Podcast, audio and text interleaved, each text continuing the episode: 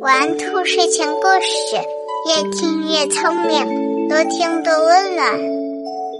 晚上好，小宝贝儿，我是兔耳朵姐姐，竖起你的小耳朵，开始听故事吧。偷魔法棒的狐狸，小白兔有一根魔法棒。它能把任何东西都变大。小白兔用魔法棒点一下蘑菇，小蘑菇就变成了大蘑菇。小白兔点一下小树苗，小树苗就变成了参天大树。所有的小动物们都到大树下去乘凉。小熊拿了一块蛋糕，可是蛋糕不够给小伙伴们分的。小兔子就用魔法棒点了一下蛋糕，小蛋糕就变成了大蛋糕。狐狸知道了这件事之后，决定把小兔子的魔法棒偷过来。狐狸趁着小兔子不注意，悄悄的把魔法棒偷走了。狐狸一个人在家里想着，该用魔法棒做些什么呢？狐狸想着。狮子、老虎，它们那么厉害，都是因为有一张大嘴巴，所以才会每天吃好吃的。狐狸也要把嘴巴变大，吃更多的食物。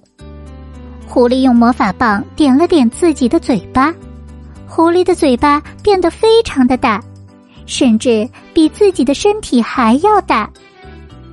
狐狸因为嘴巴太大，没办法支撑。只好趴在地上，趴在地上的狐狸因为嘴巴太沉，连动都动不了。狐狸一连在家饿了好几天。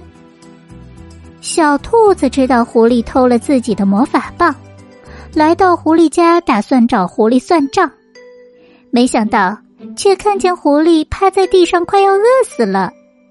小兔子拿起自己的魔法棒大笑说。